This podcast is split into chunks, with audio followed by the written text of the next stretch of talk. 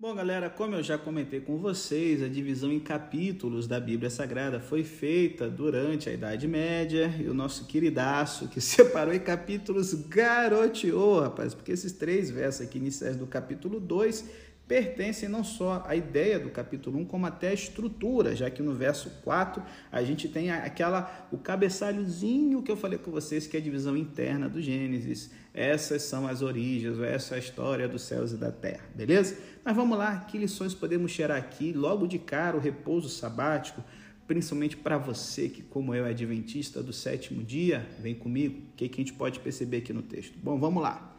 Distinto dos dias prévios, o número desse dia é gravado três vezes, indicando sua significação acima dos demais dias. E quando aqui o verso, o texto hebraico fala que Deus concluiu, nós temos um momento máximo que fica a parte da criação, não seguindo a estrutura dos seis dias prévios. Nos primeiros seis dias foi subjugado o espaço, no sétimo santifica-se o tempo. Esse dia é abençoado para o refrigério da terra. Ele convoca a humanidade a imitar o padrão de trabalho e descanso do rei e assim confessar o senhorio de Deus e sua consagração a ele. Nesse dia, as pessoas cessam de subjugar a terra. Por isso que a ideia de que Deus descansou é importante aqui no verso 2. Se liga, não é feita nenhuma menção de tarde, manhã, talvez porque a ordenança do sábado continue e os humanos sejam exortados a participarem dele, como a gente pode ver em Êxodo 31, verso 17 mais. No Novo Testamento, Hebreus 4, verso 3 a 11, nos convida a olhar para o descanso sabático como sendo uma sombra, como sendo uma degustação do descanso sabático eterno e redentivo que aguarda o povo de Deus. E aí no verso 3, o Gênesis declara: abençoou Deus o dia sétimo ele é, é, é, é fundido aqui com o poder procriador. A bênção e a santidade do sétimo dia são singulares no relato bíblico da criação, porque Deus ele abençoa seres vivos, Deus abençoa os seres humanos, os animais, e aqui ele está abençoando algo que é abstrato, um dia, tá certo? A bênção e a santidade se tornam singulares porque o conceito de uma semana de sete dias é singular somente a Israel, gente era comum as sociedades antigas terem semanas diferentes. No Egito antigo, se não me engano, a semana tinha nove ou dez dias, assim como a sociedade greco-romana. Você tinha, por exemplo, a única coisa que chega mais perto da ideia do sábado nos povos né, do período da, em que Gênesis foi escrito era na Babilônia, em que se acreditava que o dia do sábado era um dia de azar. Por isso as pessoas evitavam de fazer coisas nesse dia. Mas aqui não. Esse dia é santificado, é separado, é o ápice do projeto de separação que Deus fez na semana da criação. O sétimo dia é a primeira coisa na Torá a qual Deus comunica a sua santidade e assim o separa para si. Outros deuses criadores construíam templos como sinal de sua vitória sobre as forças selvagens do caos. Deus, porém, ao invés disso, institui o repouso sabático. É um santuário no templo o santuário temporal no qual o povo de Israel pode descansar de seus labores a cada semana com seu Deus. E não importe aonde estejam, em que lugar do globo, eles não dependem de um lugar sagrado, como os pagãos. Basta mudar a rotina para ter o contato com Deus vivo e verdadeiro. Então, ah, pastor, mas você disse que nem todos tinham a ideia de semana de sete dias. Eu falei, nem todos, só que períodos de sete dias eram bem conhecidos no antigo Oriente Médio. E outras culturas, como eu falei, faziam distinção entre dias para o trabalho e dias para o descanso. Porém, normalmente eram dias em homenagem aos deuses, alguma coisa assim do tipo, tá certo? Não era uma coisa sistemática, como Israel, por exemplo. E além disso, a literatura do Antigo Oriente Médio provém numerosos exemplos do uso do sétimo dia como clímax de um evento cataclísmico ou cósmico, algo que deu ruim, tá certo? Israel, porém, é o único que santifica o sétimo dia para repouso, não para destruir, mas para renovar as forças, certo?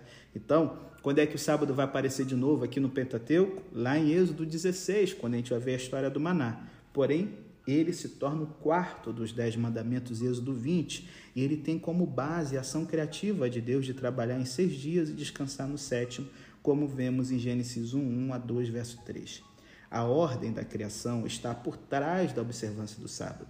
Por isso que uma pessoa que é um evolucionista materialista, é, não, não vai poder se sentir confortável com isso. É um dia da tradição humana, como muita gente vê, inventado. Só que é diferente a ideia da Bíblia aqui. A obra de Deus em uma semana se torna estampada em seu povo como um desígnio repetitivo para a sua santificação. O sábado, como Jesus diz em Marcos 2,27, ele se destina à humanidade. Além disso, no quarto mandamento nós temos um elo duplo que liga os primeiros três mandamentos que pertencem a Deus com seis últimos que pertencem à humanidade. Ao cessar de trabalhar e fechar o comércio no sábado, Israel guarda o dia santo ao Senhor. Só que essa prática ela tem como objetivo dar descanso não só aos homens, mas a todos os animais e pessoas que dependam na estrutura patriarcal do pai da família, do chefe da família, certo? Sejam filhos, sejam pessoas livres que são associadas ao clã ou até os seus escravos. Isso, gente, você ter os escravos com um dia de descanso regular na semana é algo inédito nas culturas antigas, tá certo? Porém, nesse dia alguém tem que trabalhar. E quem? Os sacerdotes que oferecem sacrifícios, como vemos em Números 28, 9, Mateus 12, 5, e que circuncidam. É a operação da fimose, tá certo? As criancinhas no sábado, como São João 7, 22 nos avisa. Em casos extremos, o exército de Israel, ele marcha e guerreia nesse dia, como vemos em Josué 6, 3 e 4. Bom, embora a observância do sábado não esteja conectada com, com todas as práticas religiosas no Antigo Testamento, na época do Novo Testamento, as Escrituras são lidas e, e refletidas, pensadas, debatidas é nesse dia no dia do sábado, como vemos em Lucas 4, 16 a 20, que fala que Jesus tinha o costume de ir à sinagoga nesse dia, ou Atos 13, 15 e 17, que mostra Paulo indo à sinagoga adorar e pregar o evangelho aos seus compatriotas judeus. Então, assim, observar o desígnio da criação semanalmente santifica Israel de várias formas. Primeiro, lembra Israel, vezes sem fim, que Deus completa a sua obra. Quando consumar sua obra na criação, Deus trará à perfeição sua obra na história através do seu povo eleito. Aquele que chama Israel para levar a salvação não falhará, como nos lembra Isaías 45. Segundo, ao observar o sábado, Israel confessa regularmente que o seu Deus é o Senhor de tudo. Ele santificou o sábado para celebrar seu repouso de toda a obra da criação que ele fizera. Se liga, a observância do sábado pelo homem é uma confissão de que é, é, é é, o, o, nome hebraico de Deus a gente perdeu a pronúncia no tempo. Então é chamado de Jeová, Yahvé ou Yahweh. É, é uma confissão de que Jeová é o Senhor e o Senhor de todos os senhores. A guarda do sábado expressa o compromisso do ser humano para com o serviço do Senhor. Na criação, Deus ordena hierarquias de governo ao demarcar os luminares para governar o dia e a noite e os seres humanos para governar a terra. O sábado lembra a imagem de Deus de que são seus regentes para servi-lo. Terceira coisa, olha que legal. Deus abençoa o sábado e o faz santo no melhor interesse de todas as pessoas e de todos os animais, como vemos no quarto mandamento, Êxodo 20. Os rabinos, infelizmente, multiplicaram suas regras e regulamentações e fizeram do sábado um fardo pesado sobre o povo. Jesus, porém, como Senhor sobre o sábado, libera o povo desse pesado fardo, ensinando que o sábado se destina ao povo e não o povo ao sábado. Ele pega esse tempo para ser um tempo de cura e de fazer o bem. E, como o apóstolo do Senhor do sábado, Paulo vai defender a lei, a validade da lei, e ele vai dizer que as regulamentações das observâncias rabínicas dos sábados não são obrigatórias para a igreja. Por isso que em Colossenses 2,16 ele fala: Ninguém vos julgue por causa do dia de festa, comida, bebida, lua nova ou sábado. Por quê? Porque o descanso é diferente para cada um.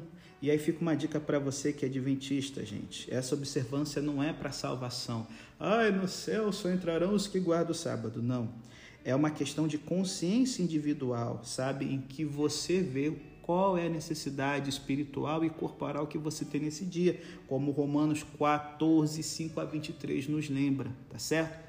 Fica um alerta, como adventistas, muitas vezes estamos tornando o sábado um fardo tão terrível quanto os judeus. É o dia que a gente mais se cansa. Por isso que a gente tem que ter esse resgate do propósito bíblico do sábado. Quero te mostrar uma quarta lição o sábado é o sinal de que o Criador separou Israel por uma relação pactual especial com ele, como vemos em Êxodo 31, 17. Na literatura rabínica, a circuncisão, as práticas alimentares, a observância do sábado se tornaram marcas distintivas do judaísmo. No Novo Testamento, a gente não vê essa ênfase toda, porque os primeiros cristãos eles pegaram muito a ideia de um dia de repouso e de descanso.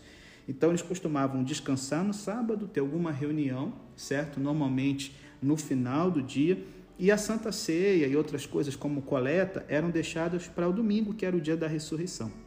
Como a gente vê em 1 Coríntios 16, verso 2, por exemplo.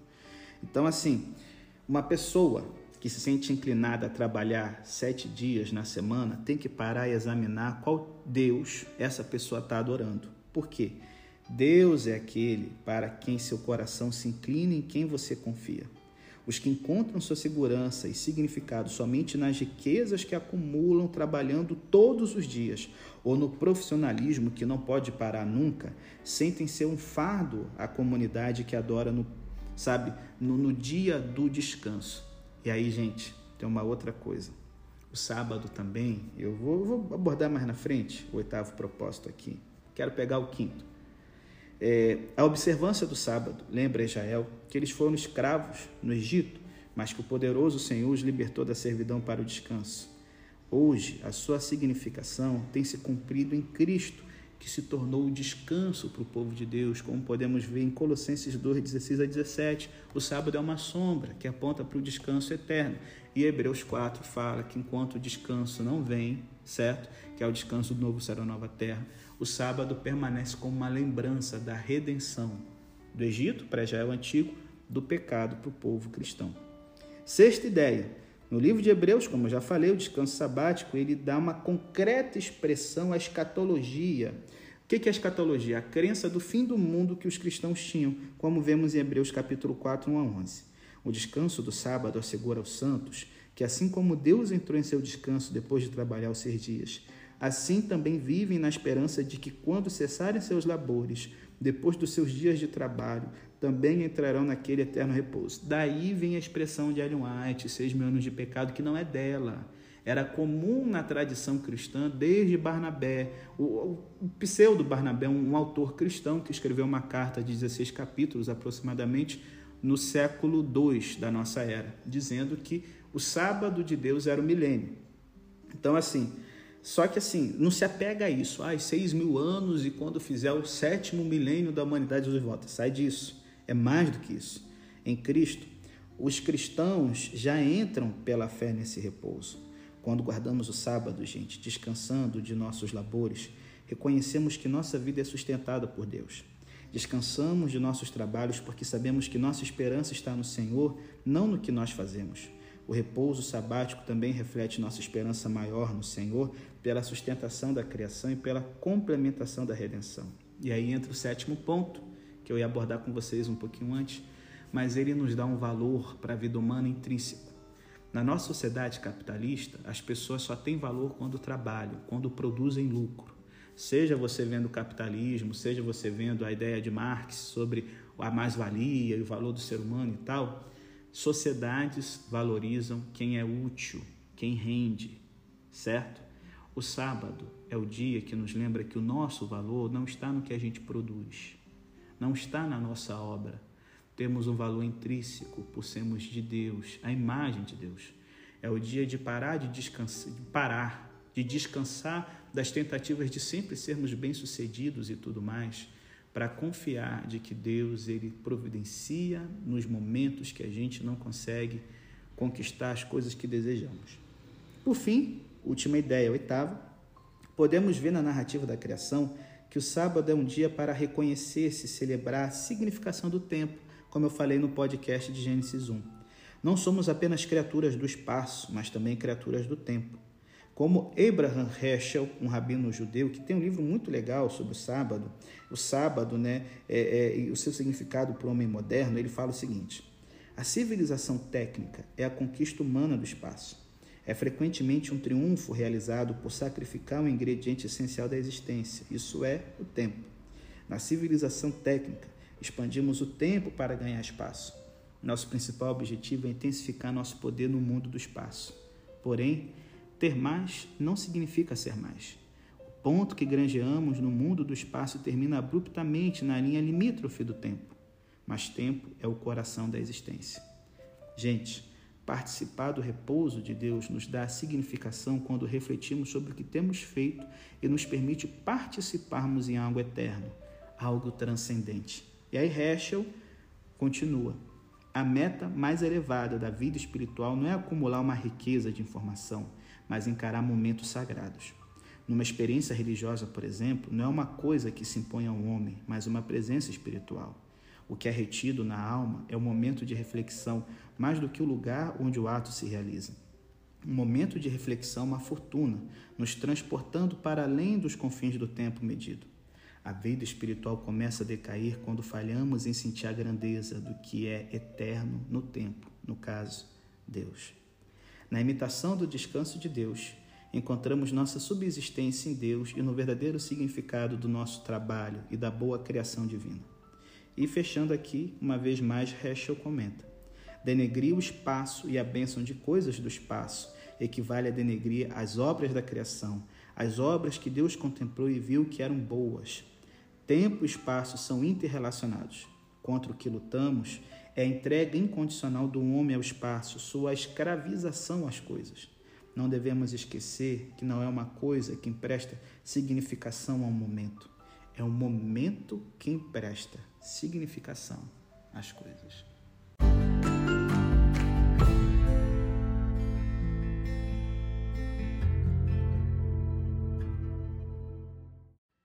Bom, galera, no capítulo 2, verso 4, começamos uma nova sessão do livro do Gênesis, que vai até 4:26, que é o relato dos céus e da terra e como tudo que foi perfeito desandou. Então a perspectiva agora muda de Deus como único ator para a humanidade como reagente às coisas que Deus fez. A mudança sutil de os céus e a terra, no capítulo 1, verso 1, para a terra e os céus, no capítulo 2, verso 4, pode apontar para essa mudança em perspectiva. O relato dos céus e da terra registra a mudança drástica da criação primitiva, muito bom para as realidades abruptas que agora são experimentadas do lado de fora do templo-jardim. Através da queda, pecado e morte entraram na raça humana e a terra se tornou, e a terra se tornou maldita. Ambos, humanidade e terra, passam a carecer de redenção. E aí, gente, no evento histórico da queda, Adão e Eva funcionam como arquétipos, como exemplos para a desobediência da humanidade. Os guardiões sacerdotais do santuário são testados em sua fidelidade ao seu rei criador. A obediência os qualificaria para a vida com Deus, como Deuteronômio 30, 15 a 20 nos lembra. O fracasso aponta para sua necessidade de justificação e santificação através da aliança de redenção estabelecida com e através de Jesus Cristo. Então vamos dar uma análise literária aqui. Temos o primeiro ato, que vai do capítulo 2, 4 a 2, 25. Humanidade e provação, em que nós temos o homem sendo provado. Será que vale a pena ficar sozinho, ser uma ilha, ou ser completado, certo? Viver pleno. E aí nós temos então a dádiva do matrimônio. Temos um segundo ato, que vai do capítulo 3, 1 ao 24, a queda e suas consequências, aonde, infelizmente, Eva cai no conto da serpente, e nós temos então um juízo sobre a humanidade e sobre o planeta. E temos o terceiro ato desse bloco, que é a escalada do pecado na linhagem de Caim. Do capítulo 4, 1 a 24, nós temos Caim em contraste com Abel, certo? E Lameque sendo o ápice da deterioração, do, do, do fundo do poço da humanidade. Então, assim, esse bloco aqui em Gênesis vai nos responder o seguinte: cara, como que o relato da criação dos céus e da terra como uma coisa tão linda deu ruim? Então, assim, a história ela tem por base eventos no tempo e no espaço, um Adão e Eva reais. Não caia no conto do vigário, do evolucionista. Tanto é que os Homo sapiens, eles são todos derivados, é, é, uma raça só. A gente não tem raças de seres humanos como a família Pantera, dos felinos, por exemplo, tá certo? Só que assim, é, aqui a gente não tem somente um relato histórico. O estilo é artístico e figurativo, mais que científico e literal. As cenas da criação são pintadas como se um artista as visualizasse. Deus como oleiro formando o homem, como jardineiro designando um jardim de beleza e abundância, e como um edificador de templo tomando a mulher da costela do homem. A dimensão, além da história, também é essencial à teologia desse relato. Sobre esse registro aqui, Adão e Eva representam cada homem e cada mulher. E lembre-se, embora sejam representação como Romanos 5, Mateus 19 nos lembra, eles são históricos, já que o narrador não faz distinção entre as histórias de Adão e Eva e de Abraão, por exemplo. Adão é conectado a Abraão por meio de uma genealogia real que se estende a Davi no livro de Ruth e a Jesus no Novo Testamento. Então, tanto o autor de Primeira Crônicas como o Novo Testamento pressupõem a historicidade de Adão e Eva, próprio Jesus, o apóstolo Paulo e os outros, tá? Então, assim, eu sei que muitos de nós já lemos Gênesis dessa forma intuitiva. A gente presume que os juízos desferidos contra Adão e Eva se aplicam a nós. Não cremos que a maldição de dores no parto, a luta com o solo, se apliquem somente a Adão e Eva, tá certo? Então, assim, eles representam nossa própria rebelião, fracassos e necessidade da graciosa redenção de Deus. Essa é tão importante quanto a dimensão histórica. Portanto, tanto histórico quanto o além da história, o teológico, o sobrenatural, devem ser mantidos em sua atenção própria. E aí eu quero ver aqui com vocês a estrutura e o enredo. Cada ato que eu falei com vocês se abre como um cenário e se conclui com um poema, o qual pega, capta o tema do ato, seguido de uma conclusão, certo? O primeiro ato começa com Adão no jardim paradisíaco, separado do resto da criação. O jardim é um templo e seu sacerdote é o homem ou a mulher que o auxilia. A cena 1 caracteriza a vegetação, a qual tem um papel proeminente na aprovação. A cena 2 apresenta os animais, os quais são importantes para, sabe, é, a queda, como a gente vai ver no capítulo 3. O poema que conclui esse ato celebra o dom divino de uma esposa. Já o segundo ato começa com a serpente sagaz. Contra a tela de fundo do mesmo jardim, lindo e santo, a humanidade perde o seu papel sacerdotal. A planta e os animais, juntos, exercem importantes papéis nesse momento de decisão para os protagonistas de nossa história.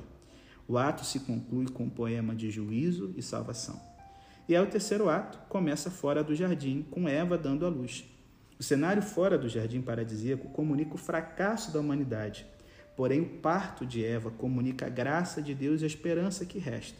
O poema conclusivo dessa sessão, O Canto de Vingança de Lameque, descreve de forma veemente a escalada do pecado e da violência no coração da própria humanidade. Então se liga. Os primeiros dois atos se relacionam estreitamente por meio de um quiasma, como eu já expliquei no capítulo 1 do Apocalipse. Temos no bloco A a criação do homem, sua feliz relação com a terra e seu lar no jardim, onde livremente ele tem abundância de alimento e acesso à árvore da vida, capítulo 2, 4 a 17. E aí isso se repete no capítulo 3, 17 a 24, onde temos o castigo do homem. A sua relação com a terra é arruinada e ele é expulso do seu lar no jardim. Agora ele tem que trabalhar duro para garantir alimento e já não tem mais acesso à árvore da vida. A parte, a segunda parte, a parte B, fala da criação da mulher, sua feliz relação com o seu marido, no capítulo 2, 18 a 25. E lá na penúltima parte, nós temos o castigo da mulher, sua arruinada relação com o seu marido, capítulo 3, verso 16. E aí, no bloco C, nós temos aqui a conversação da serpente com a mulher, sua tentação contra ela, capítulo 3, 1 a 5, e isso se repete no antepenúltimo, na antepenúltima parte desse bloco aqui, que é o castigo da serpente. É arruinada a sua relação com a mulher, capítulo 3, 14 e 15. Então, qual é o centro? O centro da estrutura é o pecado e a solução de Deus para o pecado, que vemos em Gênesis 3, versos 6 ao 13. Então, assim, esse quiasma pode justificar a combinação dos atos 1 e 2 em um só ato, a expulsão do homem do jardim. E aí, os atos exibem a situação da humanidade piorando, gente. A serpente tenta Adão e Eva pecarem, porém Caim peca depois de Deus é, o encorajar a agir corretamente. Adão e Eva comem o fruto proibido, porém Caim assassina seu irmão, tem de ser morto e sua descendência reiteradamente mata em desenfreada vingança e destrói o ideal divino do matrimônio, estabelecendo a poligamia. Não surpreende que o castigo de Caim é mais severo do que o de Adão. Por quê? Adão foi expulso do jardim, estabelecendo um novo lar oriente do Éden. Ele é forçado a trabalhar o solo para a obtenção do alimento, ele é separado da fonte de vida eterna que é a árvore da vida. Caim é expulso, condenado a perambular sempre sem um lar permanente nem mesmo consegue trabalhar o sol para extrair o seu alimento. O sol agora e o solo se tornam inimigos mais ferozes dele ainda.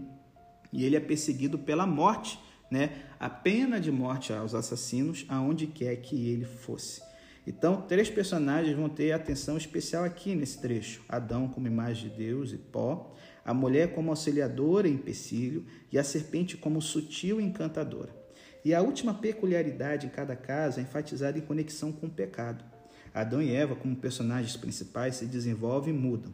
Adão começa como herói, é banido juntamente com sua esposa quando abraça as palavras sedutoras da serpente e se rebelam contra Deus. Adão e Eva, porém, retornam ao cuidado de Deus e participam da redenção enquanto constroem uma família e produzem uma linhagem de descendentes piedosos. Cada personagem desse livro participa dos grandes temas e conflitos do drama. Drama da vida: amor, vingança, juízo e salvação. Então, o conflito desses atos, dessas três histórias, desse bloco, arma um palco para os conflitos que afligirão os personagens ao longo do Gênesis. A batalha das duas sementes, da mulher e da serpente, discórdia no casamento, inclinação à, à servidão do pecado e rivalidade entre irmãos. O conflito de Adão e Eva com Deus se estende aos conflitos entre si, primeiro levando a acusação, então a luta pelo poder e eventualmente a violência. E fechamos aqui com a ironia que percorre todo o texto. Os eventos da vida de Adão e Eva estão tragicamente saturados de ironia. Usam a linguagem que se destinava a mantê-los unidos para aliená-los um do outro. Além disso, usam a linguagem que os capacita ao governo de uma forma que eles perdem o direito a esse governo. Se liga. O solo do qual o homem procedeu e que se destinava a servi-lo veio a ser seu inimigo. A auxiliadora veio a ser um obstáculo. O irmão se torna um assassino. E Moisés aqui usa jogos de palavras em todo o relato para intensificar essas ironias. Por exemplo, quando Deus vem ao jardim para investigar, Adão se esconde porque diz que ouviu a Deus. É, a palavra ouvir, Shem, significa obedecer. É precisamente sua carência de audição, de obediência, que o levou a uma situação tão triste. Entretanto, com justiça poética, a serpente recebe o justo castigo. O animal mais astuto, em hebraico arum, de qualquer outro se torna o mais maldito, em hebraico, arur. Então, gente, partiu? Depois aqui então da vinheta, vamos aí às análises do capítulo 2, o homem e a mulher no paraíso. Eita glória, hein? Vem com a gente.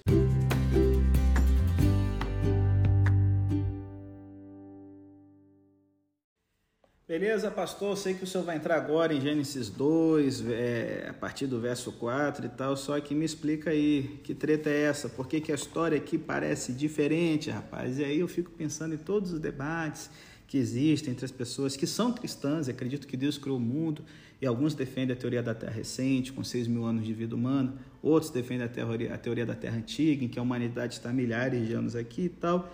É, eu já, como comentei com vocês, sou muito honesto, eu me situo no meio, das duas, certo? Eu acredito que eu, não, eu acredito que a humanidade, a, a, civilização, ela é, ela é recente, mas não no tempo de 6 mil anos. Eu acredito aí na civilização se desenvolvendo há, há 15, 20 mil anos. Minha crença, tá bom, gente? Minha crença, tá? Mas não creio em milhões de anos. Ah, a humanidade está 12 bilhões de anos na Terra. Isso eu não creio, não. Então, assim, eu fico vendo essas tretas, esses debates, e o pessoal então começa a pegar Gênesis 1 e 2 para dizer, tá vendo, temos duas histórias diferentes, logo a Bíblia é um mito, não deve ser acreditada e tal. Aí outros falam, não, a Bíblia está dizendo aqui a história da origem dos céus e da terra, então o universo inteiro tem 6 mil anos, é balelos, bilhões de anos e milhões e tudo mais e tal. Bom, te perguntar, se você fosse Deus, como contaria as pessoas sobre a origem do mundo? Bom, eu já li vários livros, tanto de criacionistas, quanto de evolucionistas, quanto de evolucionistas teístas. E tem uns livros, cara, que não dá para entender. Eu já tentei ler uma breve história do tempo de Stephen Hawking, mas eu não consegui entender quase nada, né? Eu acho que é o livro mais comprado e menos lido da história. Carniça. Se Gênesis tivesse nos dado um relato do processo histórico real pelo qual o mundo veio existir, poucas pessoas entenderiam isso e leriam. E aí, ler a Bíblia, gente, seria um esforço inútil para uma pessoa comum em qualquer idade. Em vez disso, Deus inspirou Moisés a descrever um quadro que é um tipo de parábola. Não que não seja real, tá, gente? Mas ele não está preocupado com a ordem cronológica, ele quer passar as ideias aqui. A inspiração, certo? Retrata Deus criando o mundo como alguém realizando um trabalho durante a semana, descansando por seis dias então tendo um dia de descanso. Esse artífice elabora um plano para a execução da obra, gastando três dias na estrutura do projeto e outros três no preenchimento dos detalhes. Então, no domingo, ele introduz a luz na escuridão natural e na quarta-feira coloca o sol, a luz e as estrelas no céu para medir a luz do mundo. Já falei isso com vocês no podcast Gênesis 1.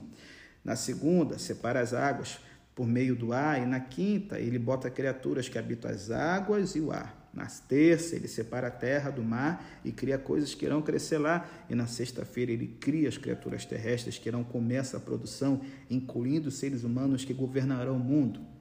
Os astros governam os céus, os peixes, o mar, as aves, o, a, o céu, e onde se pode voar, e os seres humanos, a terra firme, tá certo?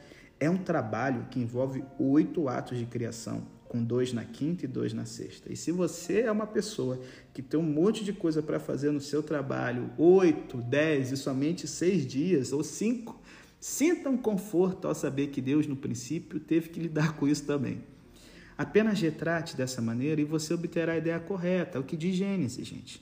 Então, descrever Gênesis 1, ah, é um mito da criação. Não, não, não, não. Isso é equivocado. Principalmente porque eu falei ontem, uma das razões é que a palavra mito é utilizada de inúmeras maneiras, dando a ideia de uma história mentirosa. E outro motivo é que chamar algo de mito é expressar em geral um insulto. Ah, isso aí é meia boca, hein? Eu prefiro chamar Gênesis 1 como a história da salvação, na mesma pegada de parábolas de Jesus, como do filho pródigo ou como do, do, do bom samaritano, eventos reais que aconteceram, mas que ele conta para poder tirar lições para o seu povo. Descrever esse capítulo como a linhagem do cosmos sugere algo desse tipo. Essa expressão, em geral, refere-se a uma lista de descendentes de uma pessoa. Não constitui um termo que aponta para um relato da formação do mundo de uma forma científica mas uma história construída para tornar compreensível aos ouvintes o plano da salvação através de Deus. Então, assim, Deus não designou Gênesis 1 e 2 para nos contar o que uma câmera teria filmado caso estivesse presente para registrar a criação. A crítica ou a defesa desse relato como algo, sabe, literal, científico, algo mitológico, é, é, cara, não tem nenhum proveito. É desnecessário tentar mostrar que a ciência está errada e que de fato o mundo foi criado em seis dias, apenas alguns milhares de anos atrás, porque para as pessoas, cara, que não são convertidas, elas não vão discernir. Paulo fala em 1 Coríntios e 2 Coríntios, as coisas espirituais se discernem espiritualmente, tá certo? Então, assim, ao a gente tornar isso aqui um cavalo de batalha, a gente obscurece o próprio, é, o próprio escopo do relato em retratar Deus realizando um trabalho por seis dias, então tendo o dia de descanso no sétimo como exemplo para nós. Não há utilidade em tentar provar que a evolução é uma farsa, ou alternativamente, tentar mostrar que Gênesis pode ser conciliado com essa teoria. Muita gente anti-vacina aí é porque acredita que a ciência é, um, é, uma, é uma feitiçaria, velho. Eu já ouvi isso aí recentemente, entendeu? Joga tudo no saco, sai fora disso. Tudo isso significa focar interesses distintos daquele que Deus tinha ao inspirar a história. Gênesis 1 retrato, assim como Gênesis 2, é uma, uma dramatização, é contar de uma forma inteligível o que aconteceu. Isso não implica que não seja verdade ou menos genuíno, mas significa que a sua verdade é expressa sobre a forma de uma parábola, mas uma parábola baseada em coisas reais. Pintar esse quadro para as pessoas ajuda a sublinhar vários aspectos da natureza da criação. Eu acredito que muitos de vocês não tinham nem parado para pensar na, no que a gente pode aprender do Gênesis 1 ontem no podcast. Então, assim, algumas das parábolas de Jesus, como eu já falei, são histórias que retratam algo sem implicar que de fato ocorreram. Por exemplo, a parábola do bom samaritano. Mas, cara, tá na cara que essa história realmente aconteceu, senão ela não ia funcionar, tá certo? A existência na vida real de um bom samaritano não é crucial para a parábola de Jesus expressar a verdade. Já outras parábolas contadas por ele relatam fatos que realmente ocorreram ou ocorrerão, como por exemplo as de Mateus 25. Gênesis 1 é eu acredito que é do primeiro tipo, pegando algo do segundo, tá certo? Não é uma representação de como as coisas sempre foram, sabe? A filmagem científica, não. É o princípio de uma narrativa histórica que faz declarações históricas, mas o faz sob uma forma simples, de uma parábola ou dramatização. E observamos inúmeras dessas declarações históricas, gente. A criação significa que Deus trouxe ordem para as coisas disformes, claridade para a escuridão. Deus realizou isso por sua palavra, e por vezes ele separou coisas como a luz das trevas e as águas superiores das inferiores. Isso quer dizer que Deus introduziu uma ordem no mundo que, mesmo a posterior experiência de desordem das pessoas, não pode desfazer. Esse ato de trazer coisas à existência não exigiu esforço algum nem encontrou qualquer resistência. Porque os seres humanos foram criados para atuar em nome de Deus e levar o mundo ao seu destino. Isso inclui harmonia entre as criaturas viventes, em vez de uma criatura destruindo e fagocitando a outra. Portanto, quando algo vinha a existir, Deus estava inclinado a olhar e ficar muito satisfeito, de modo que, ao concluir a obra da criação, ele deu um passo atrás e, como artista, analisou tudo e declarou: isso é muito bom. Então, assim, se liga. Compreender que os capítulos iniciais de Gênesis são tipo de parábola histórica auxilia em outra questão que ele suscita. Ao ler Gênesis 1 e então prosseguir lendo Gênesis 2, 4 a 25 sobre Deus moldando o primeiro ser humano antes de fazer qualquer vegetação, a sua reação pode ser bem: hum, como assim? Peraí, eu pensei que Deus tinha criado as plantas primeiro. O que está acontecendo aqui? E outra, como que no único dia, com menos de 12 horas, ele cria ele dá nome aos animais, conhece tudo que ele vai possuir, sente falta de uma companheira, aprende o básico, porque Deus não manda uma tentação que a gente não pode suportar, se casa e é tentado pelo capeta no domingo. Cara, você está pegando aqui? Ele não está preocupado com cronologia, gente. Minha posição é que Adão levou semanas, meses sozinho, até Deus criar Eva. Entendeu? Quando se fala que no sexto dia Deus criou homem e mulher, quer dizer que ele criou o potencial humano, já que Eva foi bem dizer, gente, um célula tronco para fazer um clone, porque foi tirada da costela, onde hoje a ciência faz isso. Você tem coisas que são avançadas cientificamente que até, sei lá, cinco anos atrás o pessoal dava risada, certo? Então, assim, se você considerar os relatos históricos, sabe, literais, minuto a minuto, você vai ter muito trabalho para conciliá-los, vai perder a fé e vai ter um esforço que é desnecessário se você encarar como Deus contando a história da salvação. Parábolas não precisam ser reconciliáveis dessa forma. Então, por que nós temos essas duas histórias? Bom, em um sentido que não precisa de resposta. Com frequência, Jesus contou muitas parábolas com mensagens similares. Diferentes histórias chegaram ao alvo por caminhos distintos. Aqui nós temos o zoom. O foco foi Deus no capítulo 1, agora o ser humano como sendo aqui a coroa da criação. Por exemplo, nós temos duas versões da história israelita, uma em Reis e outra em Crônicas, quatro versões da história do Evangelho e aí por diante. É assim por causa de algo que notamos ao discutir Gênesis 1. Os escritores da Bíblia não estavam preocupados apenas em relatar algum fato objetivo, embora, claro, tenham incluído inúmeros fatos. Antes, eles estavam preocupados em contar sua história de uma forma que trouxesse à tona as suas implicações para o seu público. No entanto, isso significava que a história precisava ser contada e recontada de novas maneiras para que seu sentido fosse compreendido em diferentes contextos. Gênesis 1 e 2 representam dois desses relatos.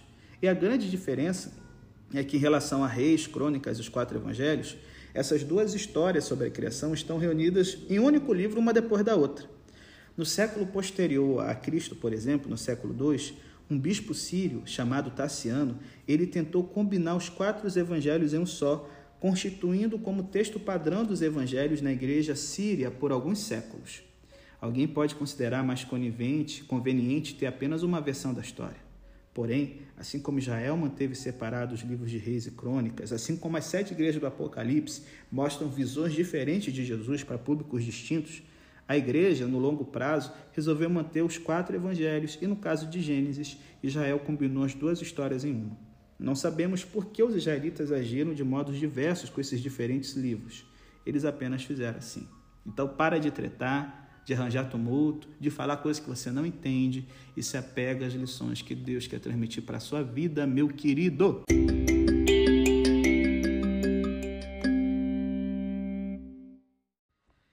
Bom, turma, eu acredito que vocês conhecem a história do Pinóquio, um boneco de madeira entalhado em um pedaço de pinho que queria ser um garoto de verdade. Uma, após uma série de aventuras e tretas, né, Pinóquio faz um grande sacrifício, o desejo se cumpre, todos vivem felizes para sempre. Não vou contar spoiler que vai que você nunca leu a história do Pinóquio, tá certo? Bom, é um conto infantil tipicamente moralista e, portanto, usualmente contestado pelo Antigo Testamento. Ué, como assim, pastor? Simples. No relato bíblico, o primeiro ser humano é moldado por Deus com barro. mas somente a generosidade divina é que leva Deus a transformar aquele boneco em um ser humano vivente. O desafio de viver o tipo de vida correto vem desse fato, e todos não vivem felizes para sempre. Por quê? Porque o quadro da criação em Gênesis 2 complementa o de Gênesis 1. O começo é até parecido.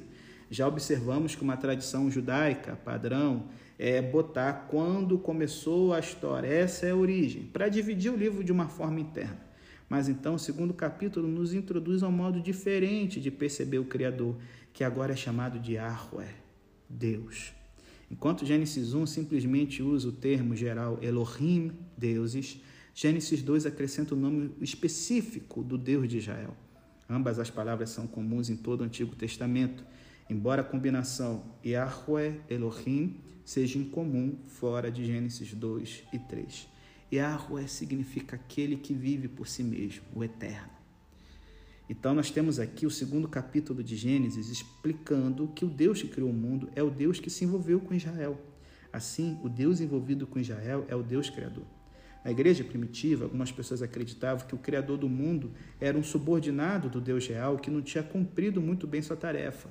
É uma ideia que eu já falei quando abordei sobre gnosticismo, lá em 1 João, na temporada de 1 João e Judas. Eles achavam, Marcião foi o cara que levantou essa ideia, um gnóstico, de que o pai de Jesus era um Deus excelso, que ninguém tinha contato, e que se comunicava através de emanações que saíam dele, tá certo?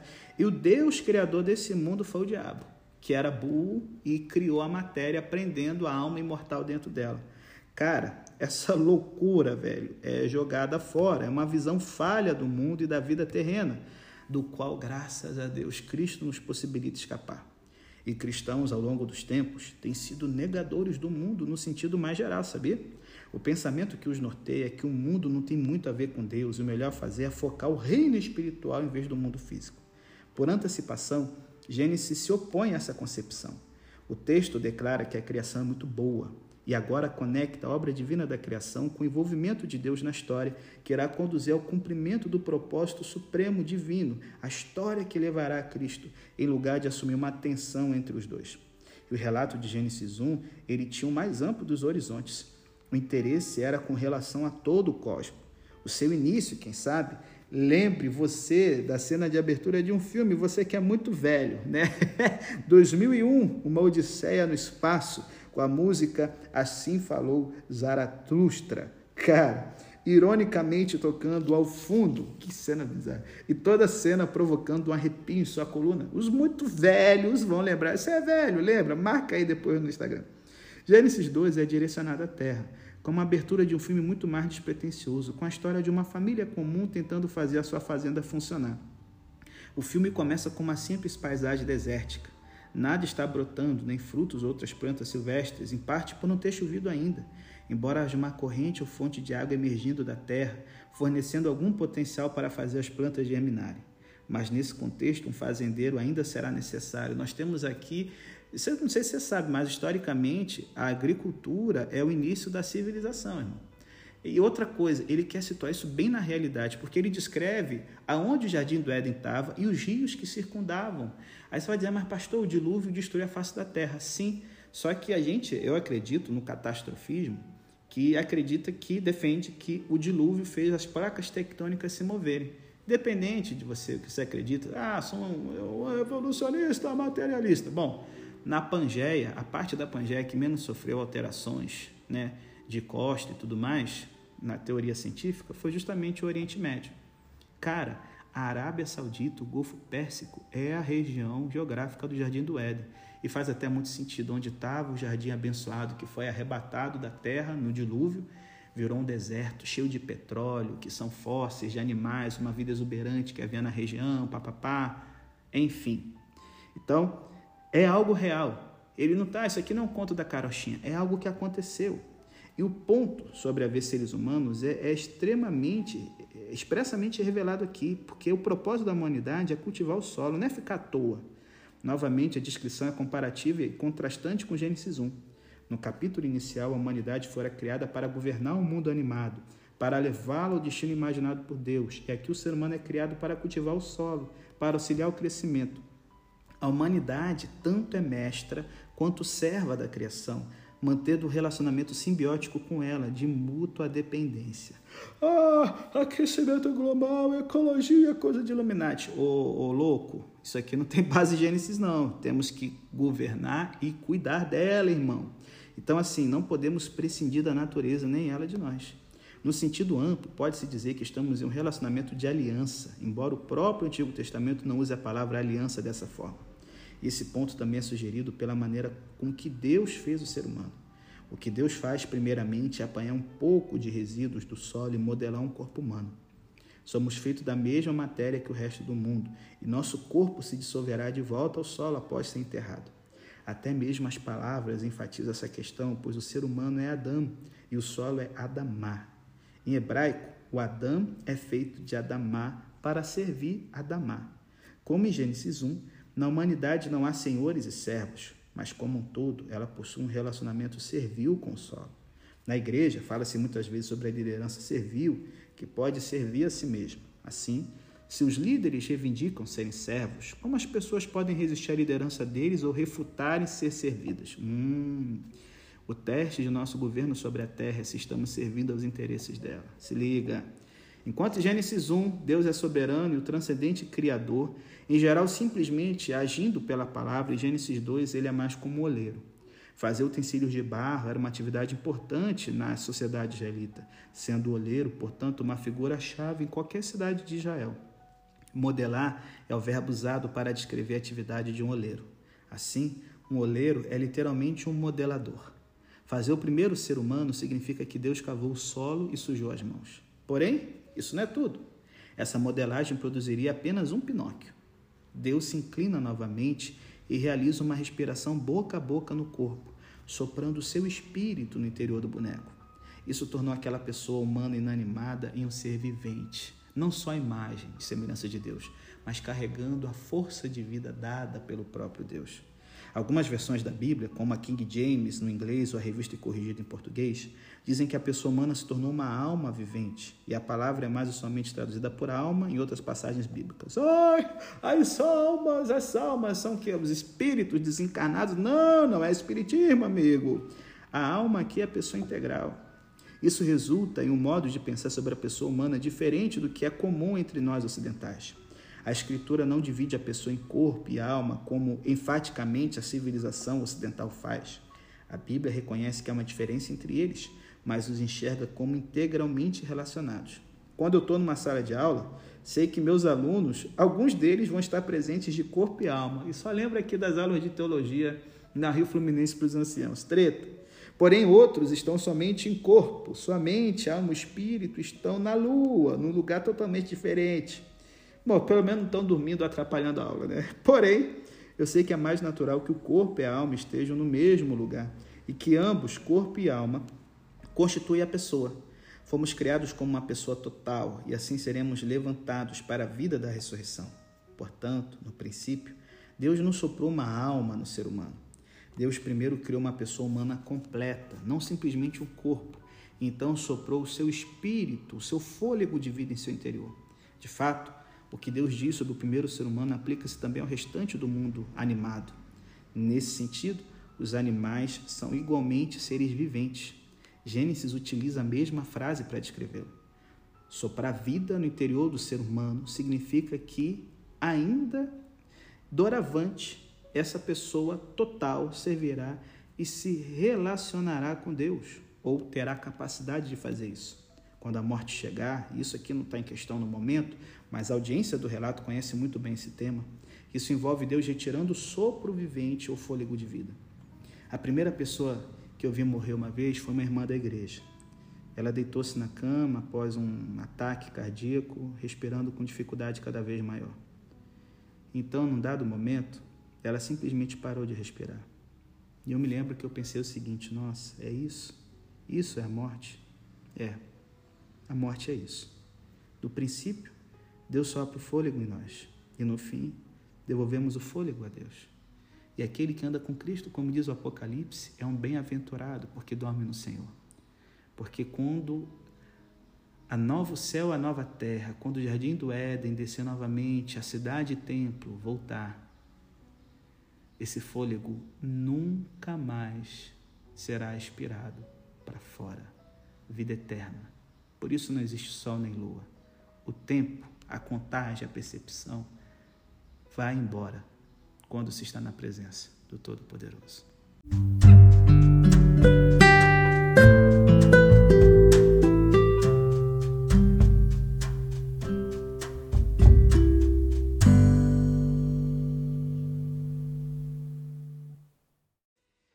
Acho que todos nós temos um amigo, solteirão ou solteirona, né? Que há anos tem buscado, esperado a pessoa dos sonhos, mas que vai envelhecendo cada vez mais e a possibilidade disso acontecer fica cada vez mais pequenininha e improvável.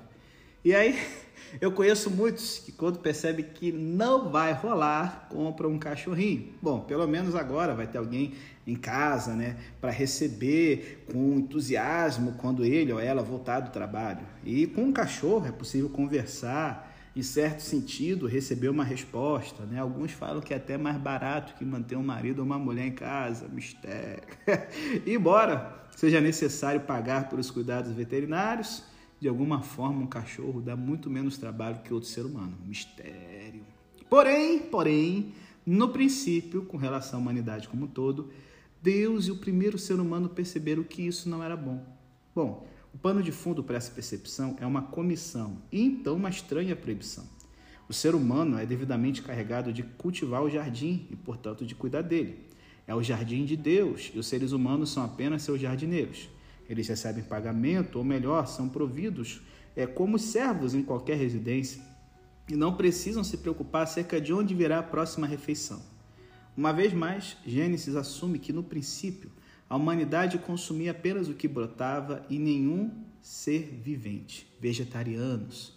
Uma vez mais, a história aponta para a sua natureza idealista, né? Os seres humanos não podem, na verdade, sobreviver por muito tempo só com o que cresce nas árvores. Eles têm que cultivar, tratar do solo. Porém, dentro desse quadro e desses limites, só tendo Adão e Eva, eles estavam muito bem providos e havia todos aqueles frutos magníficos. Nossa, só de pensar aquela mesa de frutas linda, chega a dar fome aqui agora. Bom, só que a estranha proibição é que eles não podiam comer da árvore do conhecimento do bem e do mal. Não há uma indicação específica de que eles pudessem comer da árvore da vida, mas talvez a implicação de Gênesis 3:22 seja de que essa questão ainda não surgira, que seria algo que eles receberiam após vencer todas as tentações do diabo, tá certo? E isso é estranho, porque pode parecer ser um meio de receber uma capacidade de vida que será importante no cumprimento da tarefa que Deus lhes designara. Assim, por que são proibidos de ter acesso à árvore? Bom, talvez haja uma pista no modo em que a oração de Salomão fez referência a esse dom. Discernir entre o bem e o mal é uma capacidade que pertence a Deus. Assim, o Criador reivindica para si o direito de decidir se e quando concedê-lo. Trata-se de uma prerrogativa e um dom divinos e a humanidade não pode insistir na posse de tal conhecimento. De certo, gente, a intenção de Deus é que a humanidade a tenha, mas paradoxalmente apenas pode obtê-la se aceitar a disciplina de não simplesmente tomá-la para si e depender unicamente da vontade de Deus. Insistir em possuir do seu próprio jeito é forçar o seu caminho ao reino de Deus, tentar ser como Deus. E há também um ponto ainda mais paradoxal. A reverência a Deus, aceitando o que Deus diz e vivendo por isso, é o primeiro princípio da sabedoria, o meio de conhecer a diferença entre o bem e o mal. Desse modo, a árvore seria o meio de a humanidade obter esse discernimento, por não comer do seu fruto. É igual um, um médico. Uma coisa é você estudar o vírus da AIDS inoculando o vírus em você, outra através dos livros. Bom, eu prefiro, né, confiando dos especialistas, papai. Essa restrição seria uma expressão de uma atitude sábia com relação a Deus. Então, assim, galera, não surpreende que a ação na direção oposta tenha consequências mortais imediatas. De todas as outras árvores você pode definitivamente comer. Se desobedecer à única restrição, você certamente morrerá. O problema é que, ao ser informado da proibição de fazer algo, é provável que você seja tentado a fazê-lo. Enquanto isso, há um único ser humano com a tarefa de cuidar do jardim. Claro que isso é demasiado para uma só pessoa. Então aí é que entra o cachorro, juntamente com as demais criaturas que você possa encontrar nesse jardim ou fora dele na natureza. Deus faz as demais criaturas porque o ser humano está só. E numa sociedade urbana, gente, estar sozinho sugeriria estar solitário. Mas Gênesis não diz que o ser humano está solitário. Na verdade, a Bíblia não fala sobre solidão, não. Esse é um problema da sociedade urbana. Em sociedades tradicionais, o problema seria o oposto. Estar só significa não ser capaz de cumprir a tarefa para o qual o ser humano foi feito. Ele precisa de auxílio, até que tenha ajuda. A criação não será boa, e a ideia da bondade da criação é outro tema que está lá em Gênesis 1, mas usado de uma forma distinta e complementar. Assim, Deus modela todos os animais do solo, como havia feito com o ser humano. Gênesis não diz exatamente que Deus questionou se qualquer dos animais atenderia às demandas do ser humano. O que o texto faz aqui é intensificar o suspense dramático. Sabemos que há um problema que Deus precisa resolver e somos mantidos em compasso de espera pela solução divina. Gênesis indica que Deus quer saber como o ser humano irá chamar os animais. Claro que Deus pode sondar a mente de alguém descobrir o que a pessoa está pensando, ou ver o futuro para descobrir o que ela fará, mas aqui, como em outros lugares, o Antigo Testamento subentende que nem sempre Deus faz isso. Ele espera ver o que vai acontecer. Talvez isso insinue um tipo de respeito pelo livre-arbítrio dos seres humanos, o desejo de permitir que eles tomem as suas próprias decisões e de não influenciá-las, bem como o desejo por um relacionamento autêntico em tempo real. Se Deus sempre soubesse por antecipação o que iríamos fazer, isso introduziria um elemento de falsidade ao relacionamento. Porém, essa aqui é apenas a minha ideia. A Bíblia deixa claro apenas o fato de Deus não saber as coisas, certo? E agora começar a determinar, não tem que ser assim. Ele sempre espera para ver o que o ser humano irá fazer e lhe fortalece para que possa escrever uma história diferente. Bom, conceder o poder de nomear os animais, não apenas aqueles no jardim, mas também as criaturas selvagens, é em si uma expressão de generosidade divina, gente.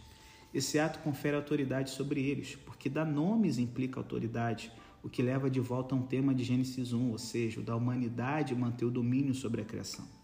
A similaridade contrasta com a diferença superficial de que em Gênesis 1 Deus cria os animais antes de criar os seres humanos, enquanto no capítulo 2 os cria depois. Evidentemente, os israelitas podiam aceitar de bom grado ambos os relatos e não entrar em pânico por causa das contradições entre eles, como você, meu amigo. As parábolas não precisam ser consistentes, cronológicas, tempo, tempo real, como a série 24 horas, meu bom.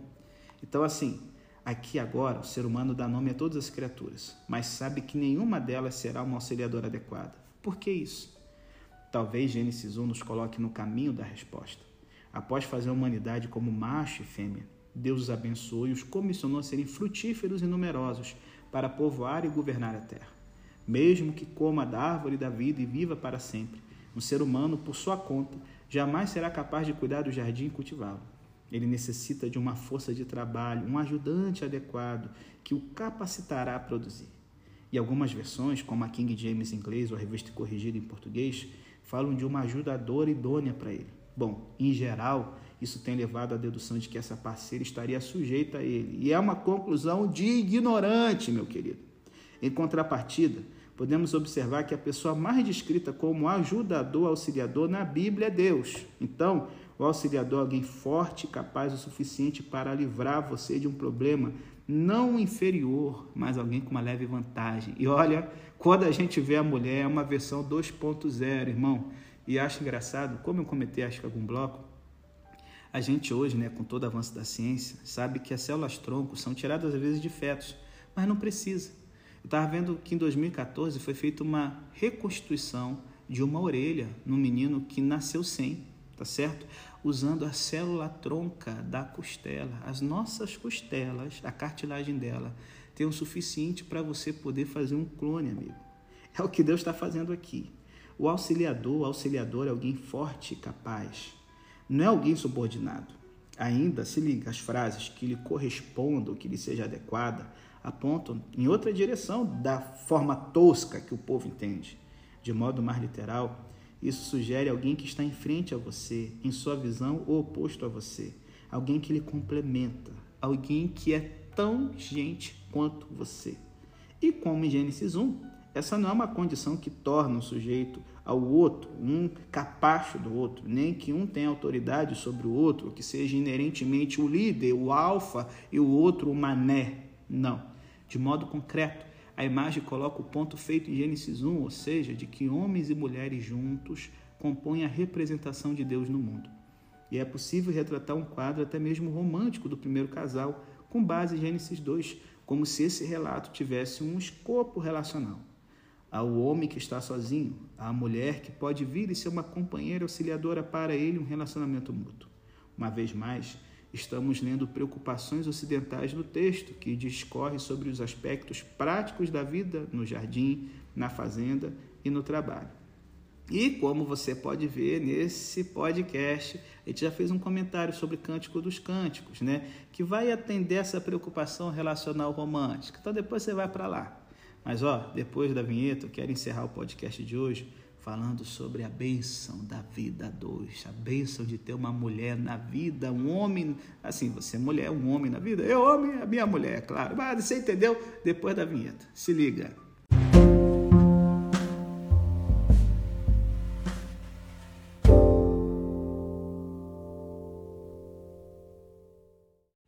Galera, certa vez eu estava lendo um livro em que as pessoas estavam buscando produzir versões modernas das histórias em Gênesis, coisas assim mais do dia a dia atuais. E eu dei muita risada por uma releitura de Gênesis 1 feita por Julia Bolden. É, havia inúmeros aspectos adaptados para a história, como ser situado em uma casa ao invés de uma fazenda, o que ajudava uma pessoa urbana como é, eu é, a me identificar com a narrativa. Em lugar de trazer animais ao homem, Deus cria alguns aparelhos, como uma máquina de lavar mas o homem quer alguém que possa reunir as habilidades de todos os aparelhos. Então, quando o homem vê a mulher, ele exclama: É isso! Bom, depois de perder a audiência feminina, não é uma história minha, tá certo? Foi uma mulher que contou. Ao longo de Gênesis 1 e 2, a gente vê a palavra Adão sendo traduzida como homem, mas é mais do que isso, é ser humano, certo? Em Gênesis 1, 27, a palavra é expressa como macho e fêmea. A palavra será usada sem um artigo pela primeira vez em Gênesis 3, já como Adão. Em Gênesis 2, claro, o primeiro ser humano é um homem, não uma mulher, mas no sentido que ainda não conhecemos nem ele. Nós e ele estamos prestes a descobrir. Ele se torna macho, em oposição à fêmea, somente quando há uma outra pessoa que é oposta a ele, que é uma, é uma tradução mais literal de adequada para ele, que seja diferente dele em gênero. Quando o homem vê a mulher, ele reconhece imediatamente instintivamente: é isso! Ela é tão diferente dos animais. Essa é a pessoa adequada para mim. E agora, Gênesis passa a referir-se a ele com a palavra homem em hebraico ish e a ela com a palavra mulher em hebraico ishá. As palavras são bem semelhantes, como em inglês man e woman, né? que tem as três últimas letras iguais ou varão e varoa, como diz aí a tradução revista e corrigida do sapato de fogo pentecostal. Vamos lá. Outro aspecto útil da versão moderna que a Julia Bolden contou é de nos ajudar a ver como a narrativa funcionava como uma parábola histórica. Deus não colocou literalmente o primeiro ser humano em uma casa, criou as máquinas e as levou a ele. Essa imagem é retrato que Deus fez para expressar o seu significado em um contexto adequado ao público dos nossos dias. É isso que Gênesis faz. Deus não formou, sabe, é, literalmente a primeira mulher pela reciclagem de uma parte do primeiro homem, né? Ah, vamos aqui pegar aqui a costela, é mais inútil. Não. Ao descrever Deus formando a mulher dessa maneira, primeiro Gênesis está botando uma coisa é, avançadíssima por milhares de anos que a gente só foi descobrir hoje, da célula tronco. Segunda, está acrescentando uma outra imagem àquelas que ele usou. Trazer o mundo à existência era semelhante ao artista criando, a um engenheiro estrutural erguendo uma cúpula, a um oleiro moldando um vaso, a um operário de fábrica manufaturando algo. Na parábola, Deus não formou a mulher mediante a modelagem do barro, como fez com os outros animais e com o próprio Adão. Ao invés disso, Deus usou uma parte do primeiro ser humano para fazer o segundo. Isso chama a atenção para o relacionamento mais íntimo entre o homem e a mulher. Por isso que ai, os animais não são monogâmicos, mas não são referência animal. Não, é diferente. A referência do ser humano é diferente. Poderíamos dizer que eles possuem a mesma composição. Não são iguais a alguns animais que o macho é maior e diferente que a fêmea, que parece até ser uma outra espécie. como a sentinela das Ilhas Rodrigues, que já foi extinta. Cultura, nada comigo. Então, assim, a, a gente podia dizer que é, é, são os elementos que vão fazer a diferenciação de gênero. Isso explica a atração natural do homem e da mulher um pelo outro. Na mulher com quem se casa, o homem encontra uma parte que lhe falta, algo que o complementa. E Adão não nomeia a mulher da mesma forma que nomeia os animais. A sua observação sobre como ela será chamada é mais como uma profecia ou como um ato de reconhecimento da mulher como ela é. E aqui um detalhe. Eu consigo muito compreender porque a Bíblia é contra relacionamentos homoafetivos. Por quê? Gente, é muito fácil você amar e conviver alguém totalmente igual a você. Não existe tanto sacrifício, são os mesmos gostos, as mesmas atividades e tal. É mais do mesmo. Um homem e uma mulher, gêneros diferentes, se complementam. Porque a gente sabe que os seres humanos, com o tempo, conforme foi se evoluindo os papéis de sociedade, até a força física e biológica são diferentes. E nisso, ao se completar, a vida se torna um desafio. Um desafio de transcender a você mesmo, de ser você somente o centro da sua existência e só querer andar e amar as pessoas que pensam, agem e têm os mesmos gostos que você. Então se liga. Voltando aqui para o texto. Embora a ideia de uma ajuda adequada para o primeiro ser humano comece com a sua necessidade de alguém com quem possa ter filhos, há outras coisas que correm nesse relacionamento. Se liga, para fazer filho você não precisa ter um compromisso mútuo. Relacionar-se, unir-se não se refere apenas à união sexual do casal, mas ao comprometimento recíproco. Ruth uniu-se a Noemi quando ela retornou a Belém. O povo judeu permaneceu ao lado de Davi quando houve uma guerra civil. Isso está em sintonia com a frase osso dos meus ossos e carne da minha carne. É uma frase como sangue do meu sangue. Labão usa uma expressão similar com respeito a Jacó, como também Davi usa contra os judeus no contexto da guerra civil que ficaram ao lado dele. Isso indica um compromisso resultante da consciência do relacionamento. Gênesis está reconhecendo a natureza extraordinária do processo pelo qual um homem deixa os seus pais e começa um novo compromisso com uma mulher. Na realidade, no Antigo Testamento, um homem normalmente não faz isso. A mulher é que é, deixa sua família e se une seu marido. Posso falar uma coisa? Nos criacionismos pagãos, nem se gastava tempo falando sobre a criação da mulher. Normalmente era uma deusa até que era morta como uma bruxa velha para poder, sabe, gerar uma nova vida. Cara, que diferença, velho. Talvez esse aqui seja o ponto do comentário. No sentido literal, o homem não deixa sua casa ao casar-se mas traz sua esposa para a casa dos seus pais, ou pelo menos para uma casa no conjunto ocupado pela família estendida dele. Isso significa que o marido deve transferir suas afeições e compromissos à sua esposa. Agora, ela vem em primeiro lugar. E quando Gênesis fala deles se tornarem um dessa forma, isso expressa o que ocorre quando as pessoas se casam, e as traduções usam os termos marido e esposa para descrevê-los. Não obstante, Gênesis prossegue mencionando o casal como o homem e a mulher, bem como sua mulher e seu homem. As palavras em hebraico para marido e esposa descrevem literalmente o marido como senhor ou proprietário e a esposa como alguém que é propriedade, mas o Antigo Testamento em geral não faz uso dessas palavras. Uma vez mais, o texto bíblico não corrobora as ideias que sugerem um entendimento hierárquico no relacionamento homem-mulher ou uma visão de propriedade no casamento. Antes, ele sugere uma visão de propriedade distinta, que é mútua. A esposa pertence a seu marido e o marido pertence à sua esposa. Sim, agora nenhum dos dois está livre para entregar-se a outra pessoa. É algo exclusivo. Igualmente, seria ilógico assumir que a mulher inferior em importância subordinada ao homem por ter sido criada em segundo lugar. Para de ser trouxa.